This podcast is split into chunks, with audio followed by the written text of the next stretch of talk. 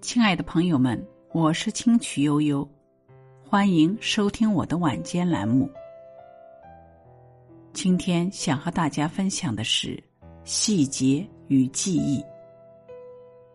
看了一部关于编词典的电影，编了几十年大词典的人，把因常年摸索词典和资料卡，指纹几乎已经磨光的双手，摊给新人看。然后不无骄傲地说：“用手指触摸词语，也就等于摸到了世间万物。”这部光线昏暗、场景单调、人物对白少得可怜的片子，用这个片段迅速抓住了我。寡言的人开了金口，往往有这样字字珠玑的效果，就像一个和顺柔弱的人，一反常态。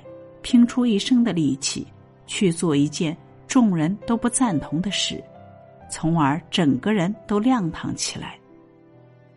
另一部关于老年生活题材的影片，同样静默却摄人。老夫妻坐在餐桌前用早餐，妻子突然陷入意识不清的状态，丈夫打开水龙头取水溅湿她的脸。他却毫无反应。老人任龙头的水哗哗流着，慌忙去客厅打电话求助。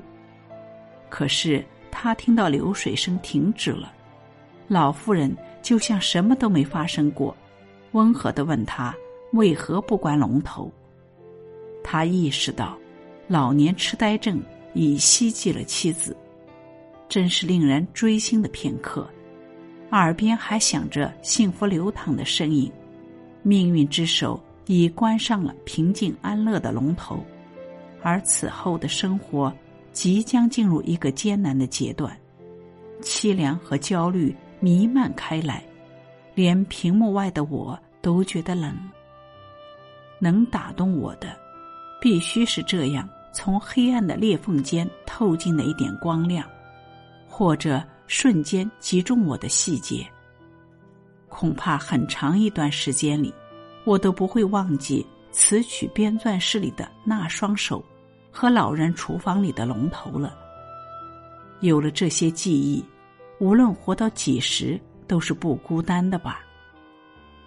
每个人的经历是不同的，在你的生命当中，有哪些细节是让你难以释怀的呢？